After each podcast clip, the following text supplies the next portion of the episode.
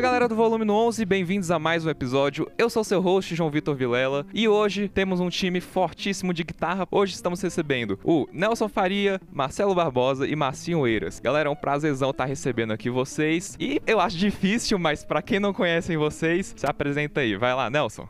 Obrigado, João. Obrigado pelo convite. Um prazer enorme estar aqui ao lado do Marcelo Barbosa, do Marcinho Eiras, que são músicos excepcionais e também têm uma atuação muito bacana na área pedagógica. O Marcelo, principalmente, eu até já dei workshop na escola dele lá em Brasília, uma escola incrível, super bacana, que tem uma tradição na cidade e tal. E o Marcinho, mais se aventurando assim, fazendo uns workshops e tal. E é um prazer enorme estar aqui podendo compartilhar aqui com vocês todos as nossas histórias aqui de anos trabalhando trabalhando com aulas de música. Opa, prazer é nosso. Vai lá, Marcelo, se apresenta pra galera. Fala aí, João, beleza? E aí, galera? Marcelo Barbosa aqui, que sou guitarrista do Angra, proprietário do GTR Instituto de Música aqui em Brasília. O Nelson aí, de maneira muito generosa, já mencionou a escola. Também tem meu curso online, o MB Guitar Academy. É um prazer estar aqui com vocês. Muito feliz aí com o convite, ainda mais do lado dessas pessoas aí. O Marcinho, um cara que eu admiro há muitos anos, meu amigo também. Já se conhece há muito tempo, já fizemos workshops juntos. O Nelson é um grande mestre da guitarra brazuca aí. Eu lembro que eu sempre comento que um dos primeiros livros de guitarra que eu tive foi a arte da improvisação dele, que era um livrinho ainda na época azul, vinha com uma fitinha cassete com os exemplos. Eu acredito que tenha sido um dos primeiros métodos de improvisação de guitarra assim, feitos por um brasileiro, escrito em português e tal. E eu lembro que eu muito novo adquiri esse material. Então, para mim é uma honra estar aqui com vocês hoje. Marcinho Eiras, se apresenta aí pra galera. Valeu, João, por ter chamado. Legal ter a iniciativa. Conseguiu juntar três caras que eu acho legal estar junto, assim. Faço muito workshop, é um modelo que eu mais gosto de fazer, mais que show até. Caraca! Que é compartilhar, é, poder interagir, mostrar o que eu faço. Também já fiz workshop na GTR com o Marcelão, considero os dois meus amigos, me aproximei muito do Nelson agora nos últimos anos, por ter gravado café e também feito algumas coisas na plataforma dele. Então vamos aí compartilhar com a galera, a tentar ajudar. Eu também sempre falo inspirar todo mundo aí a seguir, porque é um caminho muito bacana, decente, que me trouxe muita coisa boa. Inclusive esses dois amigos aí que estão comigo aqui hoje.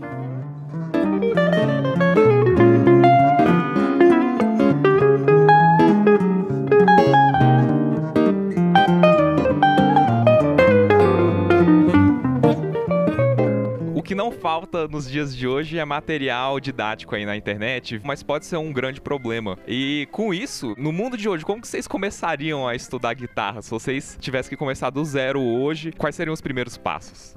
Cara, eu sou suspeito para falar, porque eu sou professor de música e sou dono de escola de música. Então, assim, sabe qual é o bem mais valioso que nós temos hoje? Tempo.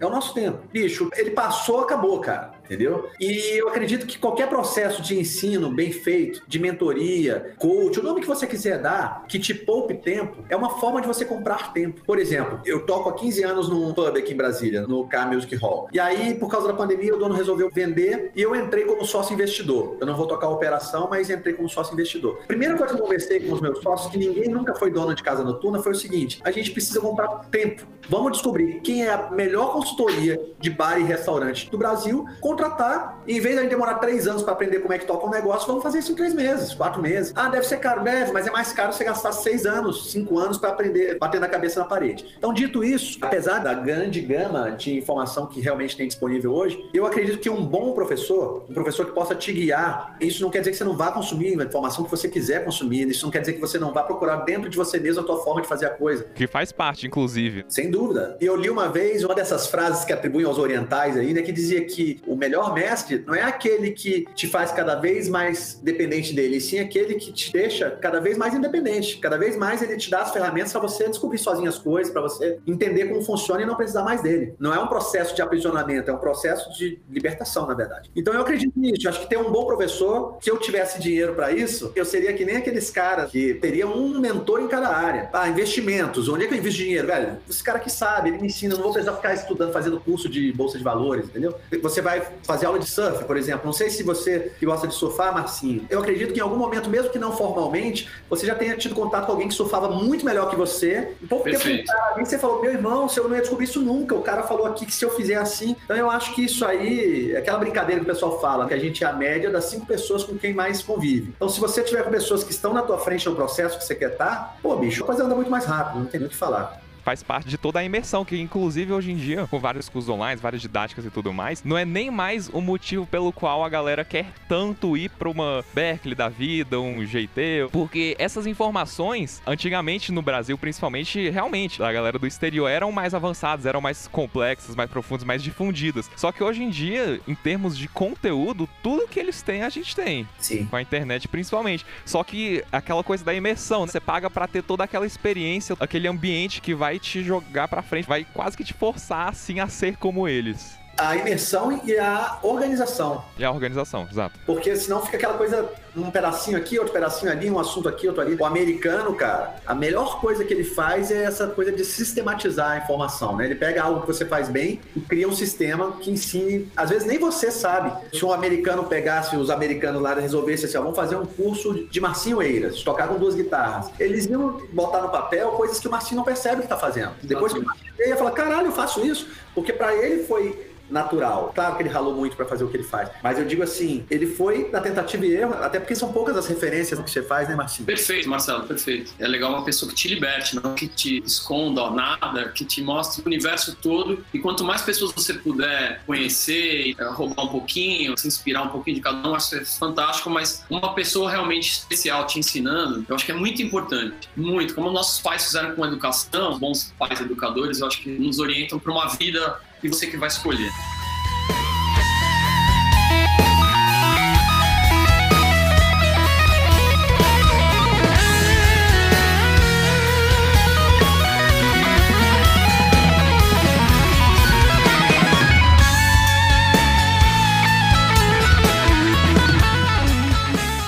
Comecei a treinar boxe pro meu filho. E eu tava treinando com ele, fui melhorando e não sei o que. Um dia foi lá um cara profissional. E ele falou: vamos fazer uma sombrinha aqui, uma luva tal.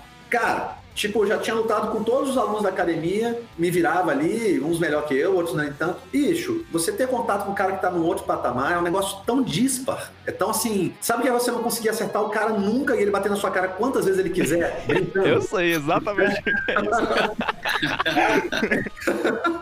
Mesma coisa em qualquer área. Eu falei, cara, eu tenho que treinar pra esse cara. Tem que dar um jeito de estar perto dele, porque se eu quiser melhorar um pouco, não que eu não vá melhorar fazendo com o resto da galera, mas vai ser tão mais rápido e tão mais produtivo que eu tenho que dar um jeito de estar perto desse cara aqui, apanhando um pouco mais dele para evoluir mais rápido. e, Marcinho, eu tava pensando aqui, quando você pratica, e eu não sei se você fez isso desde o começo, para quem não sabe, o Marcinho Eiras tem um jeito bem diferente de tocar guitarra, que ou ele toca uma guitarra com as duas mãos, ou ele toca duas guitarras ao mesmo tempo, um com cada mão. Quando você começou a tocar guitarra, ou até começou a virar um negócio mais sério, você tinha alguma coisa assim na sua mente de tipo, vou ficar de olho em qual vai ser meu estilo de tocar, vou ficar de olho no que que eu vou me especializar? É um negócio mais natural? Como é que foi isso?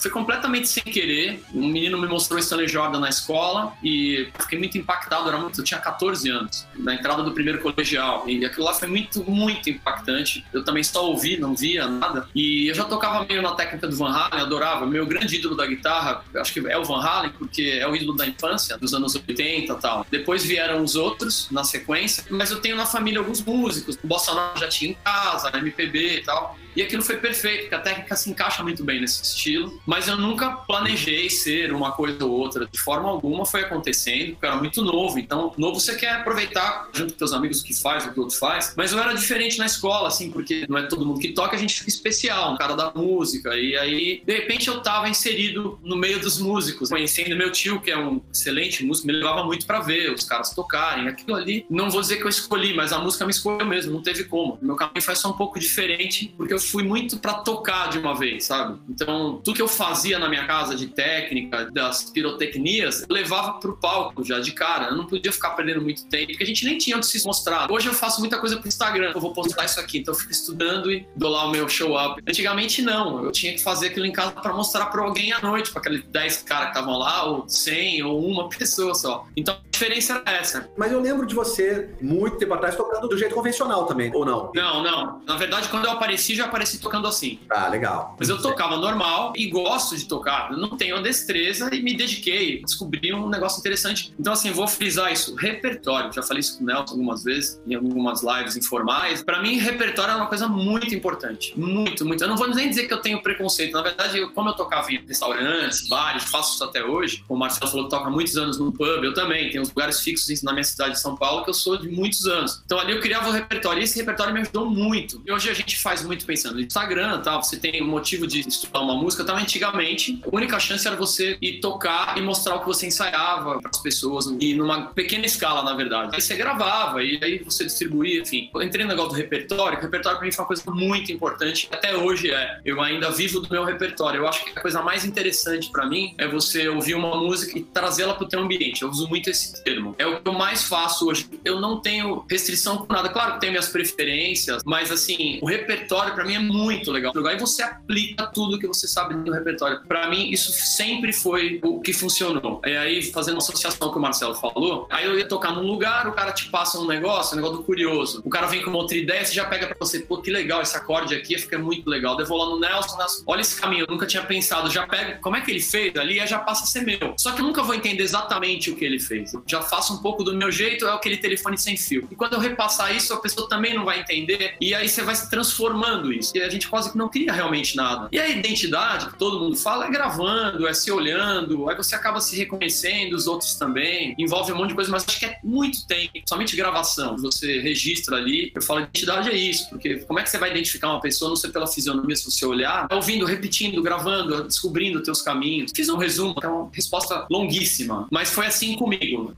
Até uma vez eu estava em Portugal, eu vi num bar de música instrumental de jazz que tem lá, estava escrito na parede assim: a música fala onde as palavras não são mais suficientes. Demais.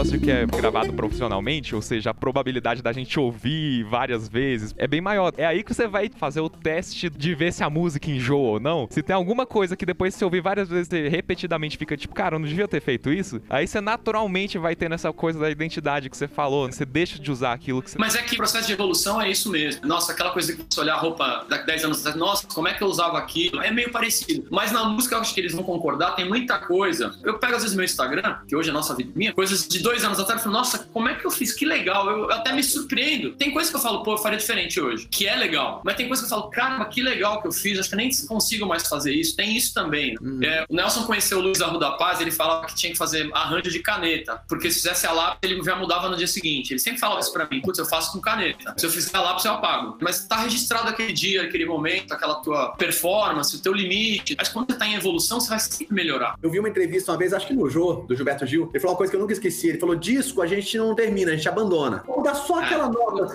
Não, aquele vibrato não saiu como eu queria. Não, nesse momento aqui, se botasse uma percussão, aí você vai nunca, cara. Nossa, né? tem toda a razão.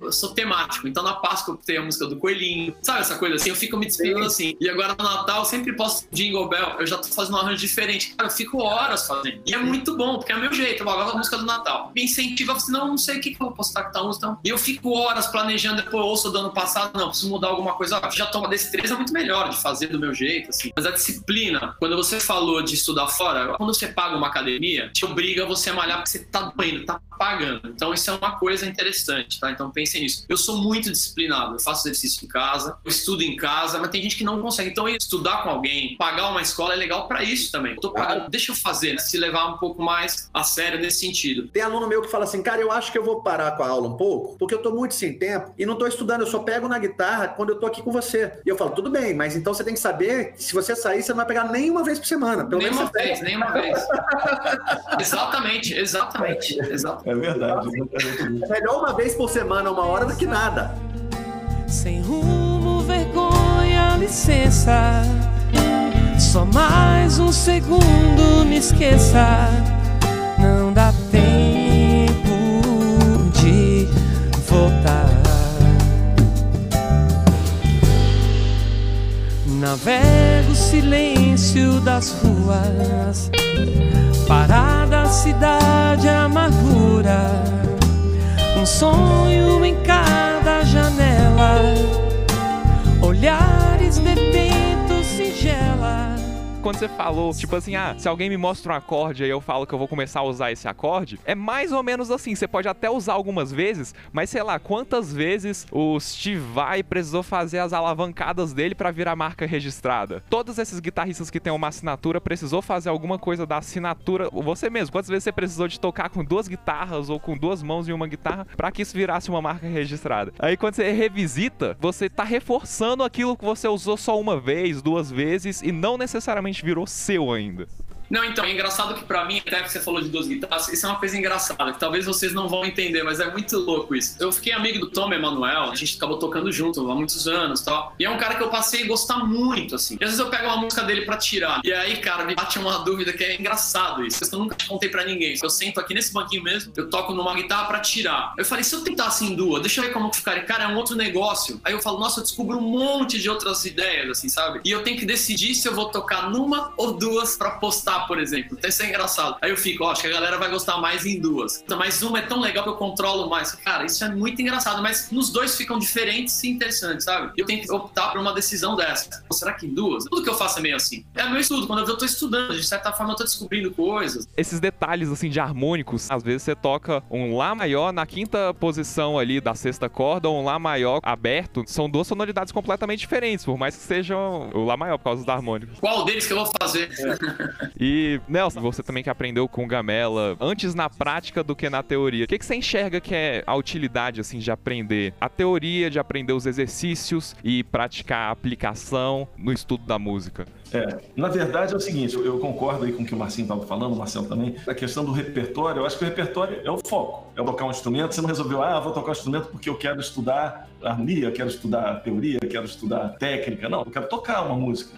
você pegou um instrumento pela primeira vez para tocar alguma coisa. E eu dei essa sorte, assim, quando eu fui estudar com Gamela, eu já tocava, vim de uma família muito assim, família bossa nova, assim, todo mundo cantava alguma coisa, eu aprendi a tocar com meus irmãos, então eu tocava o repertório da bossa nova, acompanhamento, já relativamente bem. Quando eu conheci o Gamela, eu devia ter uns 16 anos, e aí eu chapei, porque o Gamela me apresentou a coisa do chord melody, do violão solo, de você fazer arranjos, e o Gamela ensinava isso, ponto final. Ele ensinava repertório. O trabalho do Gamela era repertório. E se você fosse pedir explicação de alguma coisa, ele falava assim: não, isso aí é muito complexo para você entender.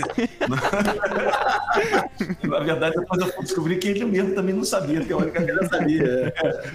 É uma figura. Mas, cara, aprendi muito. E para mim foi o grande pulo do gato. Ele foi direto ao ponto. E eu acho que a música é uma linguagem. E assim como uma linguagem, você imagina assim: uma criança ela aprende a falar antes de saber o que é o verbo, o que é o pronome. Ela não está preocupada com isso. E ela já está falando fluentemente. Eu acho que na música é a mesma coisa. É trabalhar com repertório, tocar fluentemente e depois você pode eventualmente vir a saber, ah, isso aqui, isso aqui. Se você quiser trabalhar profissionalmente como músico, você vai precisar conhecer tudo isso. Eu costumo, inclusive, dividir os sete pilares. Então, o primeiro deles é o conhecimento do braço. Então, saber todas as escalas, saber o arpejo, pelo menos dos sete acordes básicos, formar os acordes básicos, os sete básicos, mais os três complementares ali, e saber colocar notas de tensão, fazer inversões, entender como é que você acha todos os perfis. Isso é um estudo, uma parte, que é o conhecimento do braço. Depois tem a parte técnica, mão direita, mão esquerda, precisão, precisão rítmica, sonoridade. Isso tudo está dentro de técnica. Depois vem estudo de harmonia. Você vê que quando eu falei aqui conhecimento do braço, eu falei de acordes. Você pode saber todos os acordes do mundo e não saber harmonia. Harmonia é o que fazer com esses acordes, quem substitui quem, por que um acorde funciona e outro não funciona, todas as variações que você pode fazer. Por exemplo, quando eu falei de conhecimento do braço, eu falei de você conhecer os acordes, saber colocar as intenções, colocar nona, nona menor, nona maior, nona aumentada, décima terceira maior, décima terceira menor. No estudo de harmonia, você vai saber qual é a tensão que funciona em cada acorde num determinado momento. Se eu tenho, por exemplo, um tom de dó maior, eu tenho um lá 7, ali funciona que tipo de 13, que tipo de 9. Se eu tenho um mi 7, qual é a nona que eu vou usar? Se eu estou em dó maior, o mi 7 eu vou usar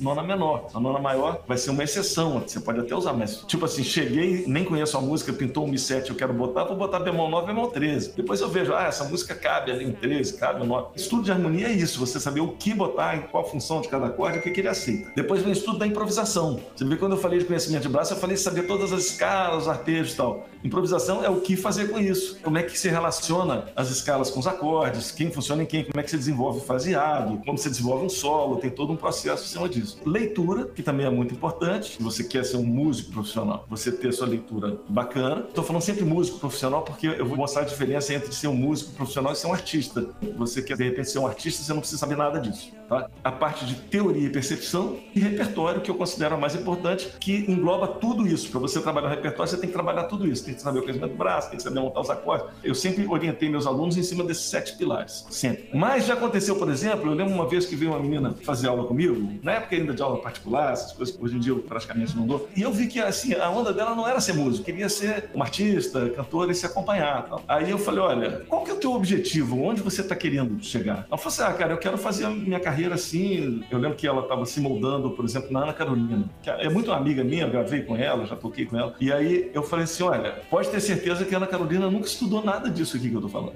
Você não precisa saber nada disso para fazer uma carreira como artista. O João Bosco, que eu toquei anos com ele, o João Bosco ele tem dificuldade de ler cifra, ele não sabe ler cifra. E ele não precisa, porque ele toca as próprias músicas dele, do jeito que ele toca, e é isso aí. Faz isso aí de uma forma brilhante, excepcional, um artista incrível. O João Bosco sabe ler partitura? Não. Mas ele precisa? Também não.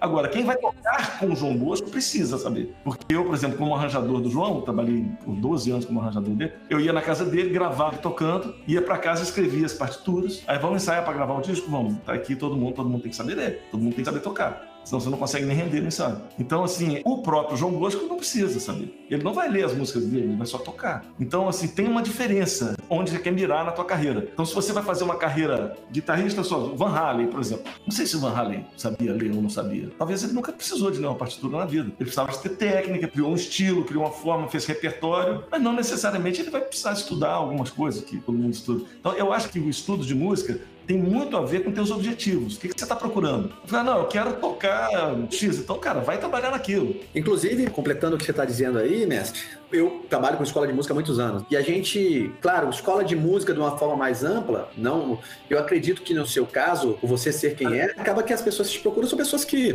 curtem jazz, querem aprender harmonia, improvisação. Mas quando você fala de escola de música, você tem um pedaço do público que é esse, e você tem os mais diferentes objetivos, como você está colocando aí. E a gente acaba, até para uma questão organizacional, dividindo os alunos entre os profissionais, isso não quer dizer que ele seja profissional, que ele quer ser músico profissional. Os robistas é a maior, parte. É a maior parte. Você tem uma escola de música e não atende esse público, você quebra, não tem o que fazer. Ah, não, só vou ensinar quem quer improvisar e virar músico profissional. Beleza, boa sorte. Nicho do nicho. É o nicho do nicho do nicho, é. E o terceiro, que é o terapêutico, que é o cara que de repente tá deprimido e o psicólogo dele falou: Cara, você precisa de um hobby. É o médico que trabalha 40 horas seguidas e fala: Meu, eu preciso esparecer, eu preciso fazer alguma coisa por mim. Então, isso tudo acontece de maneira muito natural. O que eu penso quando a gente fala nisso aí, uma vez eu vi um livro velho pra caramba, nem sei se ainda tá à venda isso, do Guthrie Govan, e ele falou que tava no workshop e ele tava dizendo: olha, você precisa saber todos os desenhos na escala maior, memorizar aquilo e tal. E um dos caras que tava lá disse assim: olha, tudo bem, você tá dizendo que para eu tocar guitarra eu preciso saber isso, legal. Mas eu sou um cara que trabalho pra caramba, trabalho 10 horas por dia, e quando eu chego em casa, o que eu quero é botar o DVD do Eric Clapton e tocar junto com ele a versão acústica de Laila. Não quero saber os cinco desenhos da Pentaton. E eu tô errado por eu, de repente, ter essa relação com a música. E ele falou que ele mudou o jeito dele de pensar, que ele falou, cara, é verdade. tipo assim, eu vou ficar enchendo o saco do cara que se ele não souber a quinta, olha, você já sabe quatro, mas tá pouco, você tem que saber a cinco. Não, o intuito dele com música é outro. E não tem nada de errado. É. Eu acho que apesar de respeitar o intuito do aluno e o objetivo dele, nós, como professores e educadores, temos essa função de estar dando aquela mordidinha da formiga ali, sabe? Que a pessoa Isso, dá aquela isso, cortada. isso, Pô, isso é isso. muito legal, mas e isso aqui? Sim. Exatamente. E talvez ele nunca vai chegar num nível que ele vai falar, beleza, eu quero tocar em nível profissional. Não tem problema. Engraçado, eu tive essa experiência há algumas vezes, Sim. todo mundo que dá aula sabe, você fica muito amigo do aluno, né? você fica muito próximo e ele acaba até te vendo como um mentor, como você nem imagina, você já é um mentor dele, é uma responsabilidade absurda. Então, tomar muito cuidado com isso, você vai influenciar uma pessoa para a vida dela, talvez para sempre. Com Acho certeza. que todos os meus aluninhos do tempo que eu dei aula são meus amigos hoje. Sim. Todos, sem exceção, sem exceção. Inclusive a família, porque eram jovens, então a família era mãe, era da minha idade, o pai. Mas eu transformei muita gente, assim, nesse sentido de apresentar. Ó, ouve isso, você gosta disso, mas ouça isso e respeite, porque isso é muito legal e às vezes acaba até invertendo. Cara, isso é muito mais legal do que eu ouvir, aí você dá uma opção. Apesar de que hoje eu acho um pouco confuso e é tanta informação, e você orienta ali, ó, isso aqui, cronologia, explica, apresenta de uma forma branda, isso aqui é isso, Exato. isso aqui é aquilo. Como chegou pra gente, na nossa geração. né? A gente Claro. via em tempo real as coisas chegarem. Hoje é muita coisa chegando que você não tem o mínimo controle. Acho que todo dia me falam nomes que eu nunca ouvi falar. Sim. Você fala, caramba, Você sabe o que é perigoso nessa história? São referências que são criadas que de repente não tem o background para ser de fato uma referência naquilo. concordo, concordo. Ele acaba sendo referência porque é um grande youtuber ou que tem um Instagram grande, o cara é carismático e faz umas coisas engraçadas ou diferentes. Então, assim, muitas vezes, por exemplo, eu sempre comparo com o mundo da luta porque é outro mundo que eu gosto. Tendo aí youtuber que tá treinando boxe há dois anos, disputando com um lutador de boxe profissional. Tipo, de- desafiando os caras. Por quê? O cara tem 8 milhões de seguidores, vai dar uma puta grana a luta, mas esse cara, ele é brincadeira de criança com um lutador profissional. Mas Sim. acaba que algumas pessoas, ele é a referência do boxe agora, você entende? E é muito Sim, louco isso. concordo. Eu sempre comento, Marcelo, que é o lance da linguagem, porque por mais que eu tente falar uma linguagem atual, cara, eu não tenho isso ali, nem quero tentar, pra falar a verdade, Sim. sabe? Porque eu sou mais antigo, quando eu vou escrever aqui o texto, meu texto é mais formal, eu até finjo às vezes. E contar essa história toda pro João Vitor, assim, é muito difícil. É uma história toda que a gente viveu, como eu falei, em tempo Sim. real. O Guthrie é um exemplo claro disso. Sim. Porque ele não vem só tocando pra caramba, ele tem uma expressão, cara. né? É, sim. Ele veio com um negócio, cara, que eu, Sim. quando vi, falei, cara, que cara legal. Ele pega o João Vitor e dá uma paulada ali que você fala, caramba, é esse cara. Porque ele representa. Eu não represento mais, entendeu? Engloba muita coisa, essa representatividade. Eu vou falar uma guitarrista sem problema nenhum, a Juliana Vieira. É uma menina que é interessante o caso dela. Até o Nelson levou ela no café lá em casa. Eu achei interessante quando eu vi ela falar. Cara, ela declara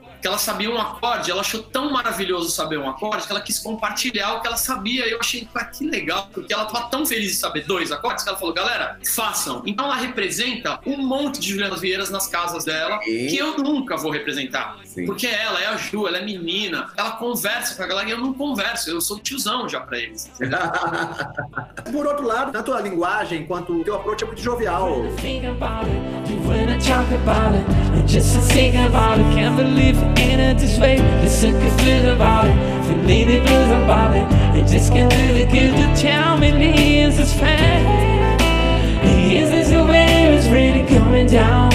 It's just how I say goodbye E inclusive perguntar pra você, Marcelo, que você chegou a fazer essa parte teórica na sua época que você pegava umas aulas na UNB. Quando você sente que é aquele momento ideal de começar a aprender não só a teoria no quesito de harmonia, de aplicação. Se o cara falou que quer ser um músico profissional, qual seria o caminho? Legal, legal. Eu lembro, cara, que minha primeira aula, velho, o cara me deixou a aula inteira fazendo as 24 combinações 1, 2, 3, 4. Que filho da puta, né, bicho?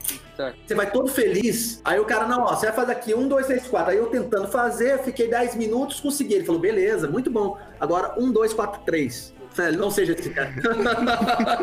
e tudo bem, eu era um cara tão obstinado e tão disciplinado que eu fiz. E fiquei a semana inteira fazendo a porra das 24 combinações e fiz por muitos anos e a maneira dele ensinar funcionou pra mim, mas ela não funcionaria pra 99% das pessoas, porque ninguém quer aprender a tocar guitarra para ficar fazendo um, dois, três, quatro, cara. Você quer tocar uma música. Então eu penso que a partir do momento que você já toca um pouquinho, já consegue tocar músicas simples e já entende um pouquinho esse conhecimento básico que o Nelson falou, de um dos sete pilares, você já tem o conhecimento básico do braço, não precisa ser o completo, porque o completo leva muito tempo. Eu acho que a partir daí você já pode sim, cara, estar inserindo outras coisas como percepção. Claro, quando você tira música de ouvido, é o exercício mais completo que tem. Você está treinando a sua percepção, o ritmo, a harmonia, tá tudo junto ali. Mas você separar isso aí, por exemplo, essa coisa de você conseguir identificar o intervalo. Eu fiz isso, eu consigo identificar os intervalos. Eu não sou um cara que estudei percepção a fundo, fiquei horas lá. Por exemplo, se você toca um acorde no piano, óbvio, eu sei se ele é maior ou menor, eu sei se ele é maior que o sério. Agora, se for um acorde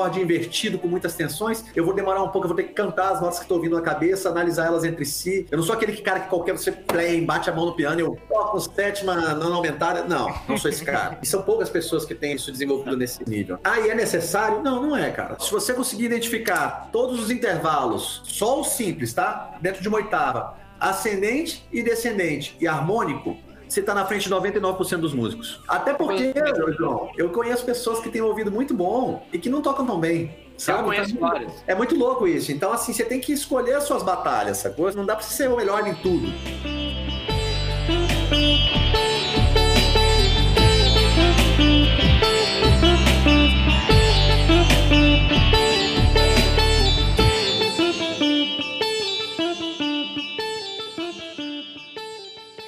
Que de fato ajuda e funciona, é você conseguir perceber principalmente as progressões harmônicas. Sim. Depois de um pouco de você tocar as músicas, você começa a ver que as músicas têm um caminho que, pô, eu costumo fazer um paralelo de você reconhecer as progressões harmônicas para tirar a música do ouvido com coleção de figurinha. Quem já fez coleção de figurinha aqui? Álbum de figurinha. Eu.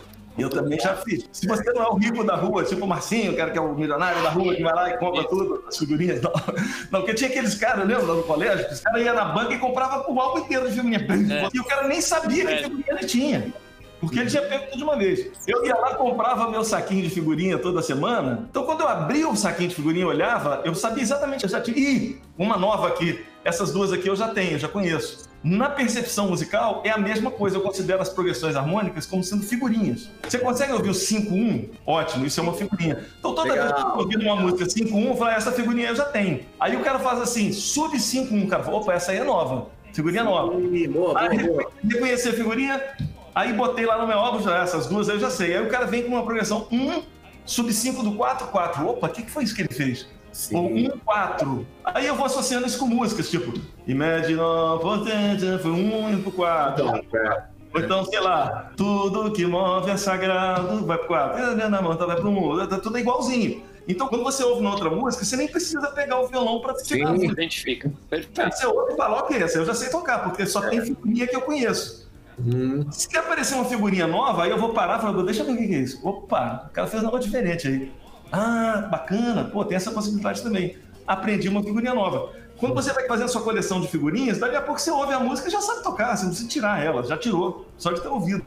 Você comparou com figurinha, às vezes eu falo de inglês, por exemplo, que é uma segunda língua pra muita gente. Aprender uma palavra nova, cara, enfia no diálogo. Eu sempre falo isso. Bom, E no começo você Mas- tem que falar toda hora. É, É, igual é. frase, né? Você aprende uma frase nova, se você não começar a botar ela no teu É, plano, ela nunca esquece, entra. Ela vai sumir. Você vai esquecer Sumir. aquela frase. Vai então, sumir. quando você está no começo e seu vocabulário é pequeno, fica assim, você fica se repetindo muito. Todo mundo, não é assim? todo mundo. todo mundo. Todos, todos. Os que tocam intuitivamente, os que estudaram na escola, todo mundo é a mesma É. coisa. Que o cara aprendeu lá a primeira pentatônica dele, ele vai enfiar aquilo na música e toda vez ele vai fazer aquela mesma coisa. Onde der, ele vai enfiar, exato. exato. Onde der, ele vai enfiar aquela pentatônica É. ali. Eu acho que aqui no Brasil, cara, a gente precisa desmitificar isso, sabia?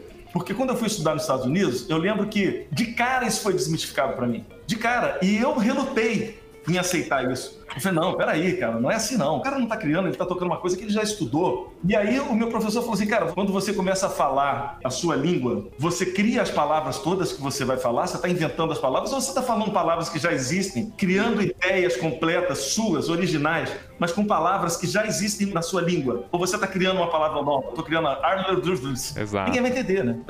Em música, a gente pode fazer isso, você pode pegar uma frase e tocar ela ao contrário, Mudar o ritmo. mudar o ritmo. É aquela famosa frase, roube como artista. Você vai roubar das suas influências, só que depois que você roubou de tanta gente você aplicou isso no que você toca, não é mais roubo, digamos assim. Você não tá plagiando cara, porque você já juntou com tudo que você toca. Tem algumas frases muito boas de, de artistas plásticos. Primeiro me diziam que essa frase era do Jobim, depois alguém me falou, não, essa frase é do Stravinsky. Depois eu fui descobrir que a frase era do Picasso, que foi adaptada talvez pelo Stravinsky e pelo Jobim. Então, no contexto musical, a frase falava assim que o compositor mediano, ele copia os outros. Os gênios roubam. Sim, boa, boa, boa. James Gold. E outra frase excelente, essa do Picasso, é muito boa mesmo, que ele fala assim, que a inspiração, quando ela chegar, vai me encontrar trabalhando. Essa é forte. Caraca. Vai ser minha daqui pra frente. Picasso tem uma outra ótima, que eu tinha até num quadro aqui, caso. Você tinha um Picasso na sua casa? Não, é aqueles post-its que tem frases. sabe? Imagina o tamanho da piscina, Marcelo. Eu mostro pra vocês daqui a pouco. Aí, cara, essa frase do Picasso é muito boa. Ele falou assim: Eu ainda era criança e já podia pintar como os grandes mestres. No entanto, levei a vida inteira para aprender a pintar como uma criança. Nossa, que maravilha isso, cara. Fiquei arrepiado. arrepiado Da hora,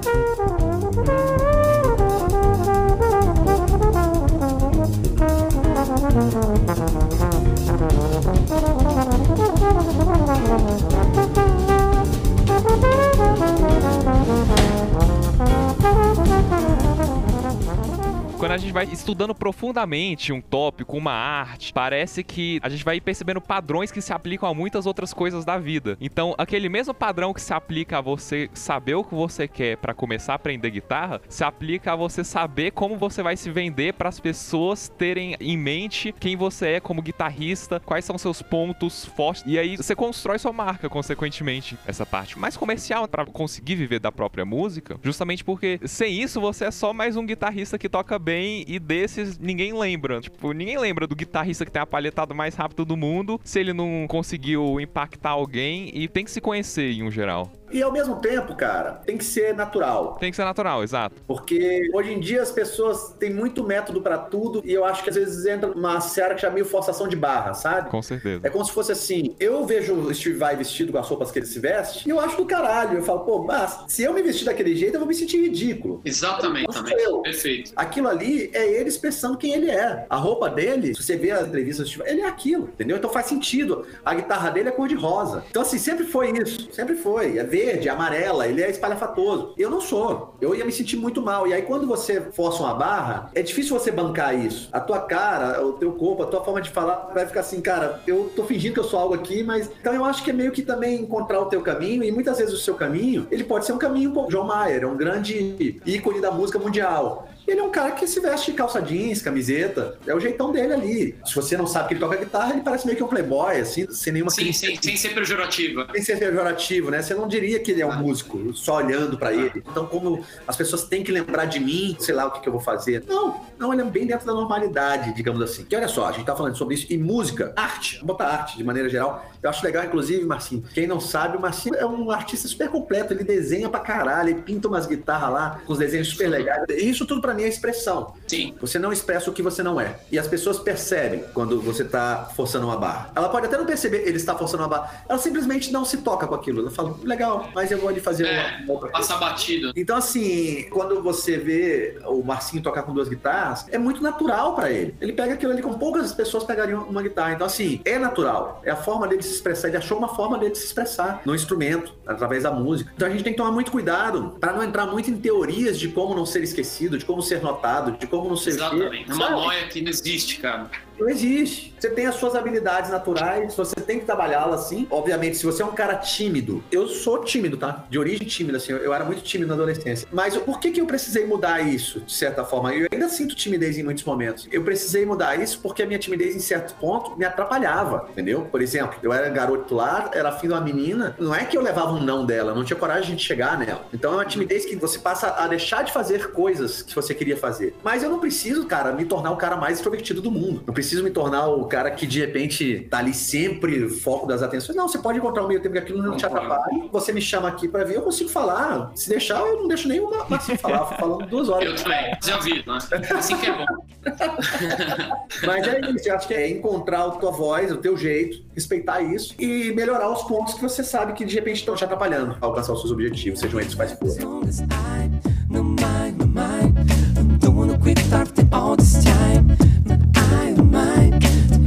Give up as long as I know mine, my mind. I'm doing a quick after all this time.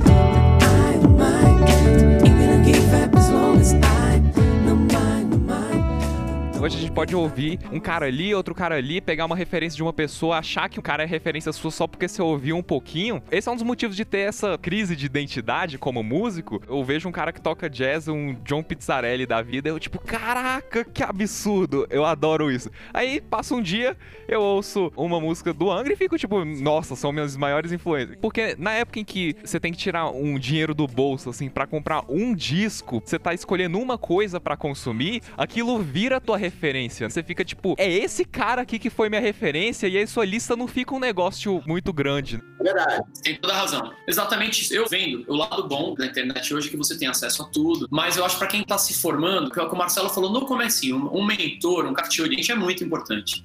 Porque é muita coisa, realmente. E eu também sinto exatamente o que você sente, cara. Quando eu vejo, eu falo, nossa, cara, vai tocar assim, vejam o Steve vai dar vontade de ser ele. Não tô É mentindo. verdade.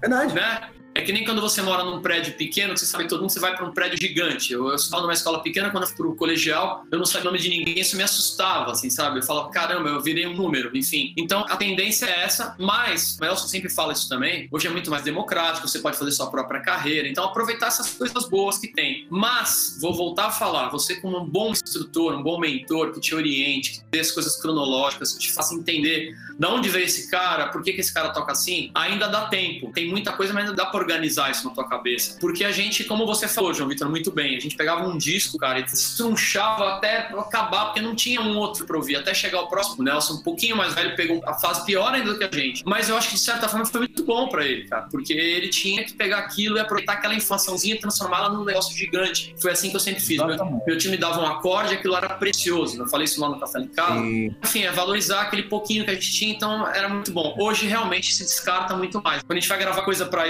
informativo, ah, não escreve muita coisa, Sim. não fala muita coisa, É. pessoas não prestam atenção. Um amigo meu, comediante, o Rodrigo Capella, a dele tava grávida, eu tava fazendo um show com ele nesse dia. Tava pra estourar, ele foi na maternidade, pegou um bebê de um vizinho que tinham ficado amigos da esposa, e tirou a foto e falou alguma coisa assim: Esse não é meu filho, é o filho da minha vizinha da maternidade. O Theo ainda vai nascer, blá, blá, blá. fez uma puta texto. Ninguém leu. Todo mundo, tinha uns mil comentários dando parabéns, e alguns falando: É sua cara, é a sua cara.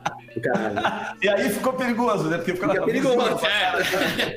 Você vê? Então é lamentável, mas é assim que é funcionando assim hoje, né? Mas a gente tá tentando entrar nesse negócio. Cara, eu vou tocar pouco, eu vou fazer um negócio curto, sabe? É contra a arte.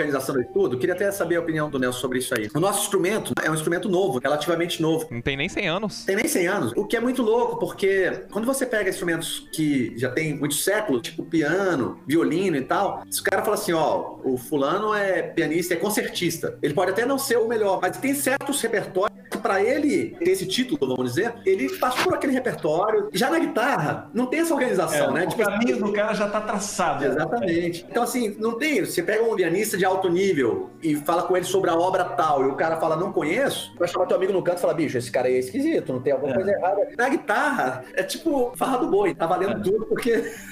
Isso é muito do repertório erudito. Sim, sim. Se você pegar no jazz, os caras têm mais ou menos Sim, o mesmo problema. sim. Eu tenho até lá na plataforma, eu tenho lá as 50 músicas que você precisa saber tocar. Até brinco esse negócio de repertório, eu brinco assim pro cara. Eu falo, tem música que se você pedir a partitura, pega mal. É quase igual Exatamente. você tá no aniversário de criança ou no aniversário qualquer pessoa. Vamos tocar o parabéns, vamos. É, alguém tem a partitura para cantar o parabéns? Sim, sim. É quase a mesma coisa. Então, no repertório da música brasileira, o cara não sabia tocar o wave, pô, sei lá, Sim. desafinado, samba de uma nota só, garota de Ipanema, no jazz, tocar Stella by Starlight, All the Things You Are. Fiz uma listagem das 50 músicas, cara. Se você subir essas 50 músicas, você entra em qualquer jam session e não faz feio. Você tá Sensação. salvo. E não dá pra você chegar numa jam session, cara, não, vamos tocar Stella by Starlight. Você, "Pera, Deixa eu pegar meu Real Book? Não, não, não deixa você pegar seu Real Book.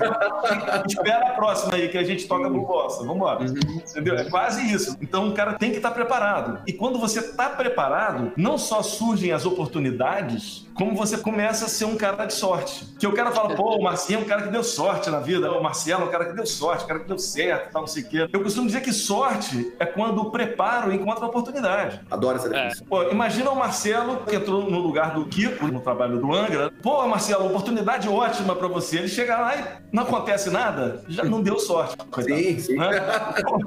Então, você tem que estar preparado. Eu lembro quando eu me mudei para o Rio de Janeiro e eu cheguei aqui, eu não conhecia ninguém, conhecia, na verdade, duas pessoas, o Yuri Popov e o Mauro Senise. Liguei para eles, falei, o que, que eu faço? Acabei de chegar na cidade, tem filho novo, eu tinha 23 anos, já tinha o Nelson, tô aqui com um papagaio, esposa, filho, tudo. O que, que eu faço? Aí eu lembro que o Mauro chegou para mim, Nelson, você tem que mostrar a sua cara. Vai dar uma canja. Toda segunda-feira tem uma canja lá no Jam Session, no Jazz Mania, que é o Nico Assunção, que é o host lá, capitaneia um negócio. Vai lá, leva sua guitarra e dá uma canja. Eu falei, pô, mas eu posso chegar lá na cara dura assim? É, uma jam session, só você chegar, pede pra tocar e toca. Aí eu lembro que eu cheguei lá, os caras, pô, primeiro set, só eles, o Nico, o Marinho Bofa e o Bala. Imagina esse trio, os caras descendo a marreta, mas descendo, a- sem dó nenhuma, pra todo mundo que for dar canja depois entrar pianinho no palco com eles mesmo. Tocaram assim absurdamente. Foi dar intervalo, falou: olha, quem quiser tocar, tá, o segundo set a gente tá recebendo pra dar canja. Falei, Beleza, fui lá subir, fui dar canja e o Nico é mal, tinha um saborzinho de deixar às vezes sem jeito, sabe? Então ele não falava assim, que música você quer tocar, não? Ele só falava assim: ó, vamos tocar o seguinte, Billy's Bounce, um, dois, um, dois, não falava nem.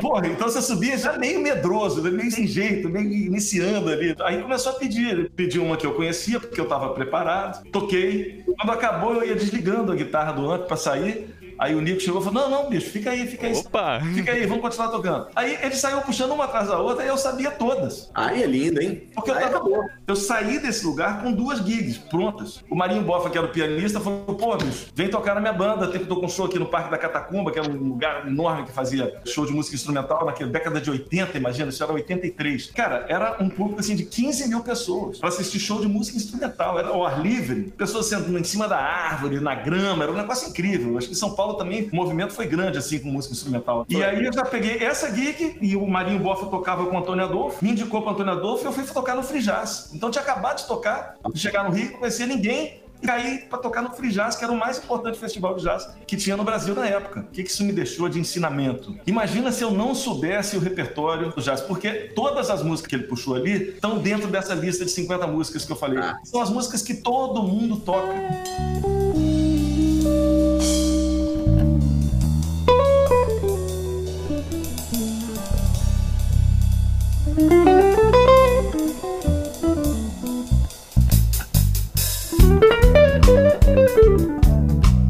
Esse negócio que você falou da linguagem, das frases e tal, eu tenho um livrinho aqui, é vendido com uma apostila quase, do Wayne Krantz. Manda pra mim, por favor. Adoro ele. Eu te mando, eu te mando. É, é, é um FAQ do improvisador, o nome do, do livro. É Improviser. é- Me manda o link que eu compro, pô. Não, não, manda o link. E ele fala o seguinte, cara, eu achei isso muito interessante. Ele fala: quanto mais rápido o músico estiver tocando, menos de improvisação tem. Claro! Mas eu cansei de falar isso aqui também. Wayne Krantz, pô, Wayne Krantz, nós precisamos de... Você sabe por quê? Tamo junto, aí. Isso, eu, quando eu falei da gente desmitificar isso aqui no Brasil, porque aqui no Brasil, há um tempo atrás, o músico que sabia improvisar, e aqui não tinha escola, ele não queria passar isso pra frente. Então ele colocava, "Pô, você vai improvisar, ah, cara, isso aí que- ah, caiu, sei lá, bateu inspiração, eu saí tocando, tá. Como se nada tivesse sido estudado de alguma forma. É bom que eu já tinha estudado lá fora e eu tinha várias coisas. Inclusive uma do Scofield, que é ótima. Tem uma aula do Scofield que ele fala isso. Eu até ouvi um negócio na internet dizendo que o Scofield não tinha frase. Eu lembro que o Scott Henderson era meu professor e ele tinha um caderninho que ele anotava as frases do Scofield. Eu tenho isso Hum. comigo. E se eu posso passar pra vocês. Legal. Frases Quero. que o Scott Henderson estudava Olha só. transcrevi, escutava. E eu vi um workshop do Scofield e ele fala assim: como músico é ingênuo. Porque se eu tocar alguma coisa aqui e alguém me perguntar, pô, o que foi isso que você fez? E eu falar assim, cara, não, isso aqui eu não tenho a mínima ideia, isso aqui eu tenho uma conexão direta com Deus, e aí porra, eu saio tocando e saio lindo assim.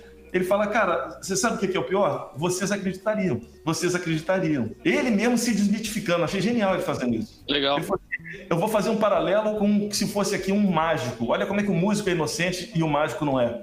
Se fosse aqui um workshop de mágico, o cara ia pegar uma cartola e tirar o coelho da cartola. Aí os alunos iam perguntar, pô, onde é que você escondeu o coelho? Aí o mágico, se ele quisesse mitificar, ele falava, não, esse coelho realmente se materializou agora, não escondi em lugar nenhum.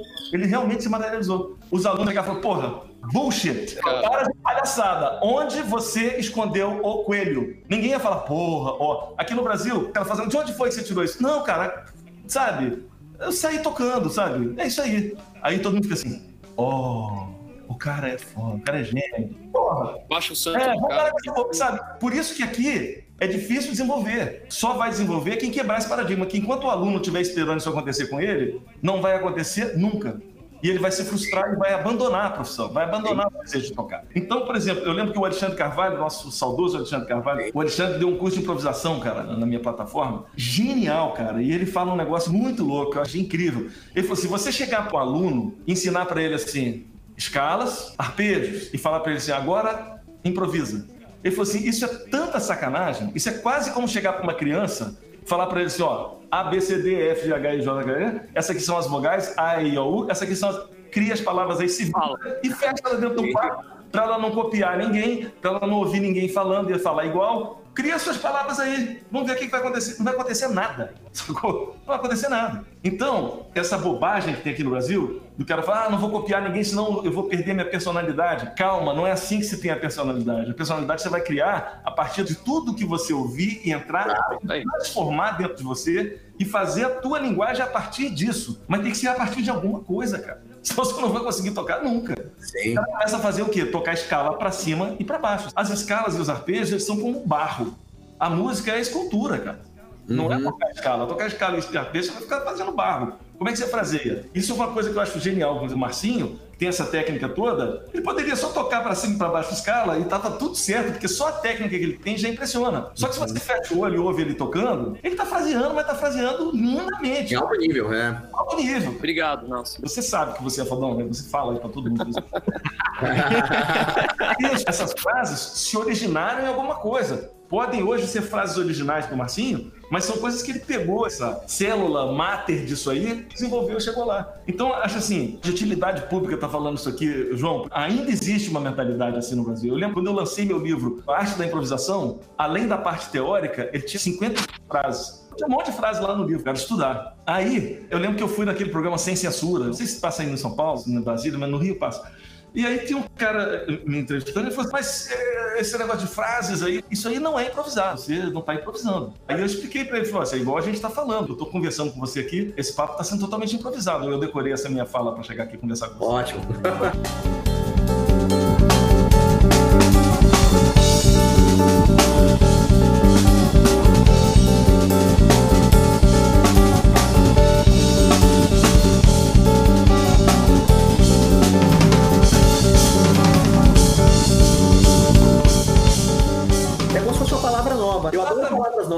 fala uma palavra difícil, eu, eu caramba, o que, que é isso? Aí eu vou lá no dicionário, olho, e se eu gosto dela, eu até deixo anotado para quero usar essa palavra aí. E essa coisa acontece de fora para dentro e de dentro para fora também. Vamos pegar num universo menorzinho mesmo, escala. Tá treinando padrões de escala. Às vezes eu botava lá pro meu aluno estudar escala maior em quintas, vamos supor. A digitação é um pouco chata. É. Aí ele falava assim: Ah, Marcelo, mas isso aqui eu não vou usar nunca. Aí eu falo. Se você não treinar, é certo que você não vai usar nunca.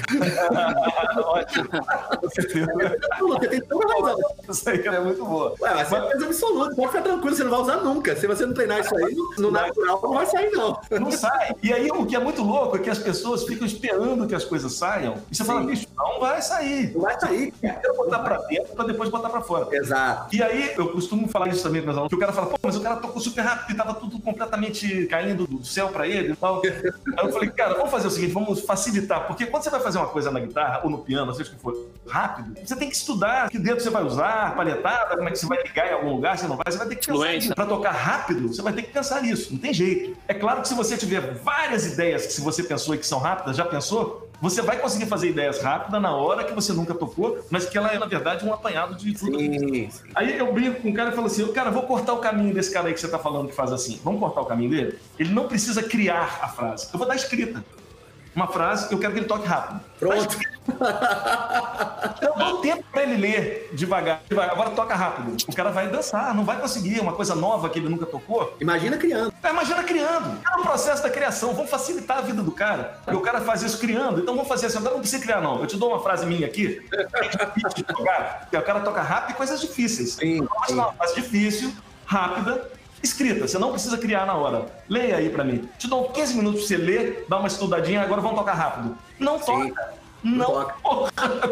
Então vamos parar com esse mito. Esse mito é uma bobagem. Só faz atrasar a vida dos alunos aqui no Brasil. Os caras que estão querendo aprender a tocar. Eu dei sorte de ir para os Estados Unidos, chega lá, o cara falou: olha, bicho, presta atenção, não é nada disso que você está pensando.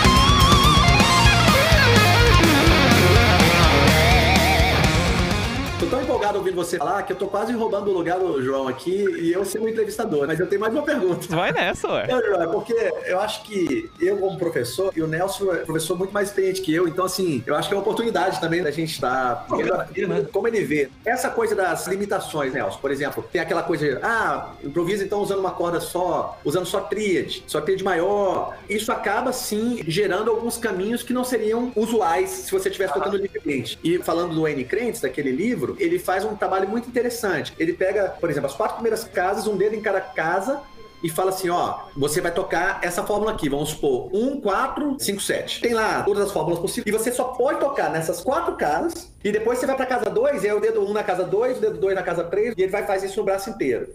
Né?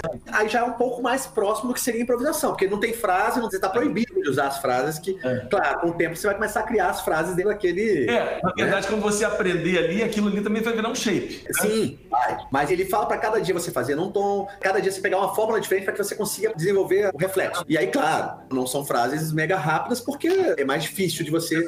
Não aquilo tecnicamente. Você tem que Exatamente. você tem que parar e estudar tecnicamente. Tem jeito. Isso, Exato. isso aí é o seguinte: é pra mim, é pra você, é pro Marcinho, é pro Kiko, é pro Stanley Jordan, é pro Mike Stern.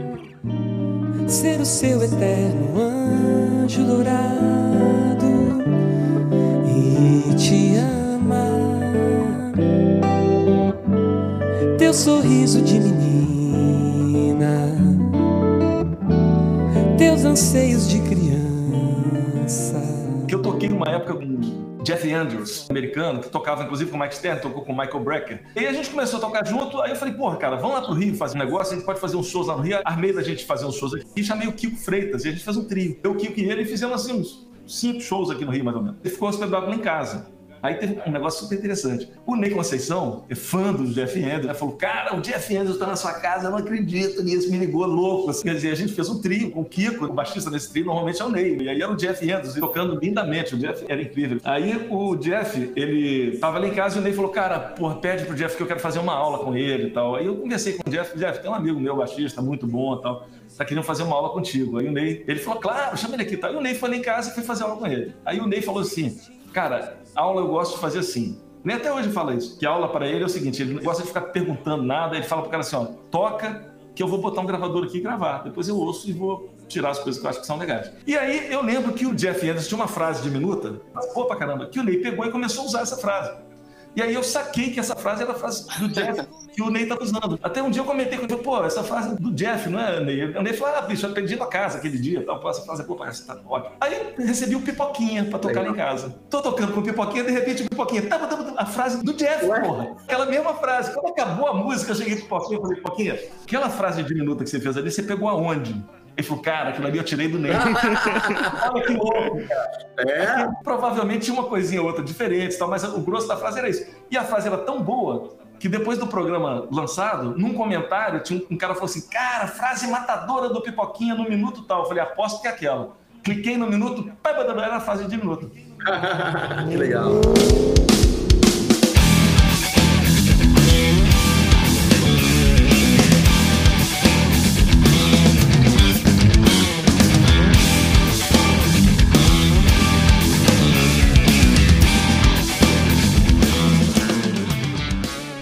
Galera, muito obrigado aí pela participação do podcast. Foi um prazer receber vocês. Deixem aí suas redes sociais, onde a galera pode encontrar vocês, onde podem entrar em contato se quiserem ter aula com vocês ou o que quer que seja, divulga aí pra galera. O palco é seu. Vai lá, Nelson. Cara, eu tô em vários lugares. Quando eu falo a minha rede social, a pessoa vai chegar lá pelo meu nome, às vezes ela, ela acha, mas é o YouTube de um Café lá em Casa, que eu tenho vários convidados. É o YouTube do Fica a Dica Premium, que é o meu curso online, que não é o meu curso online, é uma plataforma de cursos online que eu tenho. Então essas são as minhas redes sociais, é ali que a pessoa me encontra.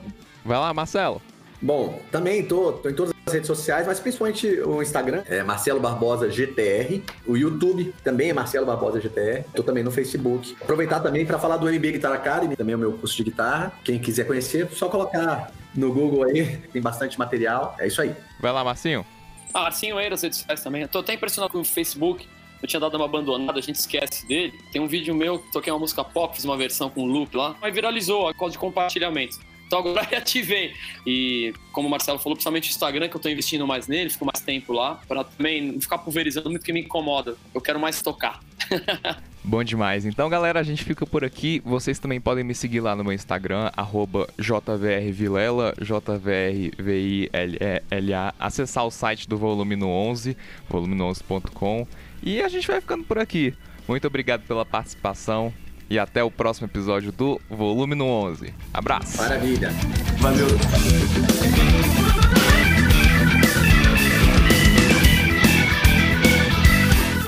Esse episódio foi editado por mim, João Vitor Vilela, e até a próxima.